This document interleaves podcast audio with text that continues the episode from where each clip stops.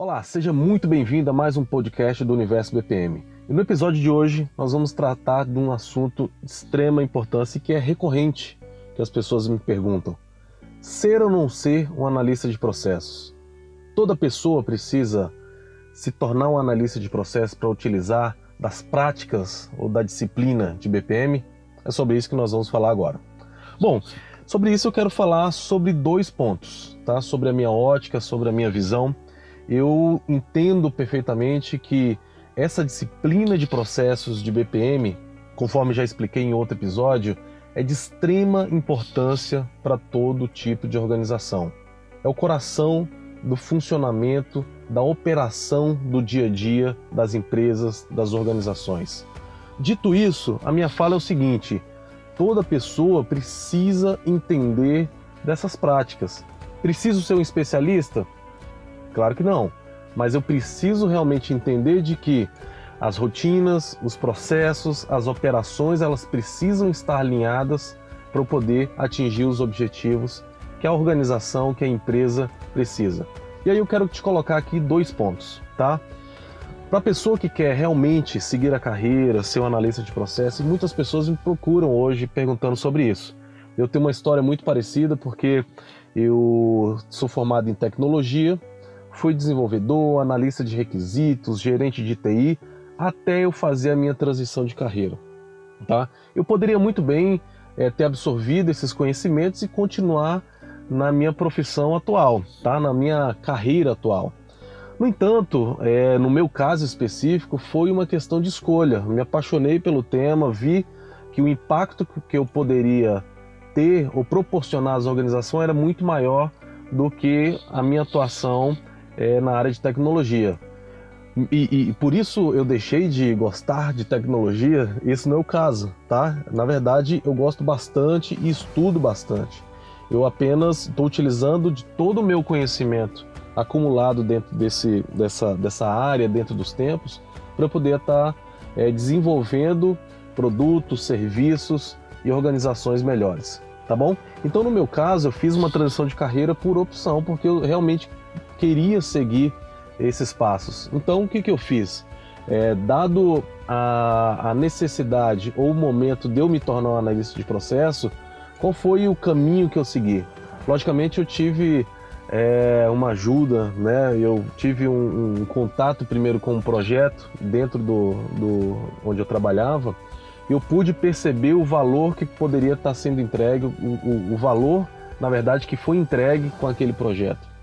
Com base nisso, eu decidi fazer essa transição de carreira e o primeiro passo, tá? A primeira decisão que eu tomei foi o quê? Me qualificar. Eu precisava realmente me aprofundar nos conhecimentos, me aprofundar em, em parte prática para eu poder fazer essa transição de forma mais é, tranquila. E aí você me fala o seguinte, poxa, mas Ulisses, você é, é, esqueceu tudo que você estudou, né? Você esqueceu toda a carreira que você trilhou? É claro que não.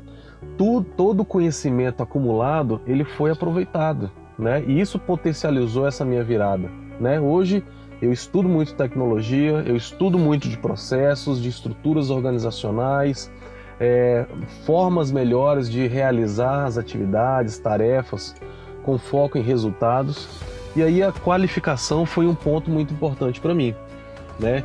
Foi do ponto que eu fiz vários cursos, é, fiz especialização, né? Existem já pós-graduações aí na área, tirei algumas certificações e mais do que isso, prática, né? Procurei momentos para eu poder realmente colocar aquilo em prática e conseguir desenvolver o trabalho, tá bom?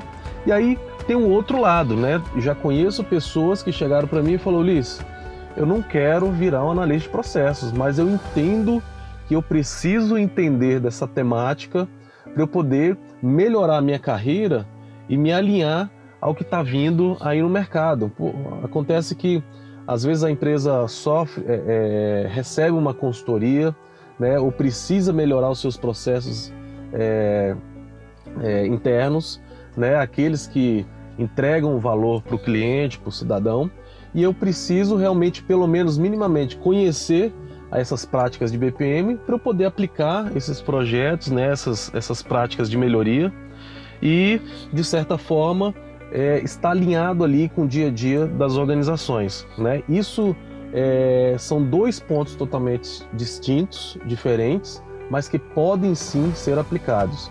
Eu tenho dois, esses dois universos das pessoas que querem se tornar um analista e tem um caminho a seguir. E as pessoas que querem só utilizar dessas práticas para poder alavancar a carreira e melhorar os seus resultados. Tá bom? Espero que tenha ficado um pouco mais claro é, de que a mensagem final aqui é o seguinte: toda e qualquer pessoa precisa entender dessa disciplina. É importante ter esses conceitos para poder estar tá melhorando os seus resultados no dia a dia.